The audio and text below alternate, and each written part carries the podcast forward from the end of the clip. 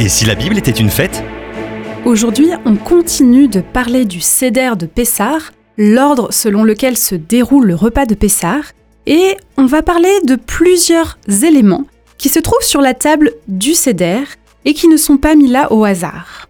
Parmi ces éléments, il y a un grand plateau sur lequel sont disposés six éléments, avec chacun une signification.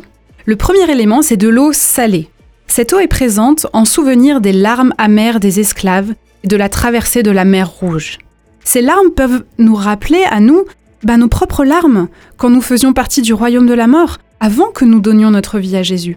Le deuxième élément présent sur ce plateau, c'est un œuf dur noirci représentant les animaux, donc la vie, d'où l'œuf, ces animaux qui étaient sacrifiés dans le temple, désormais détruits, d'où la noirceur. Le troisième élément, c'est du raroset.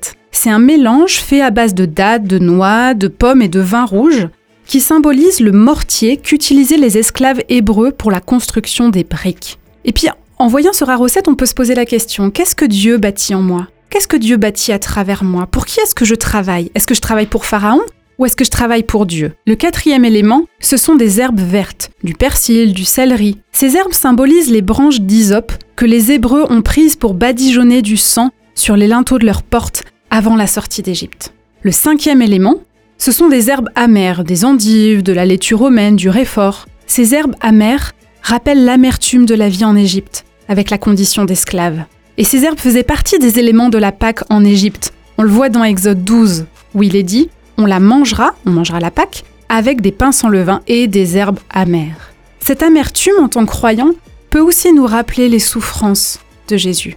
Et le sixième élément du plateau, c'est un os qui vient symboliser l'agneau sans défaut, l'agneau sacrifié dans chaque famille et dont le sang a sauvé les premiers-nés hébreux de l'ange de la mort. Alors la table, elle comporte aussi trois matzot, c'est-à-dire trois pains sans levain, qui sont empilés les uns sur les autres dans un linge blanc. Vous vous demandez peut-être qu'est-ce qu'ils signifient Elles ont en effet une signification particulière, et nous le verrons dans un prochain épisode. Découvrez en plus avec Doris Lévy Alvarez en visitant le site fête au pluriel en-famille.fr.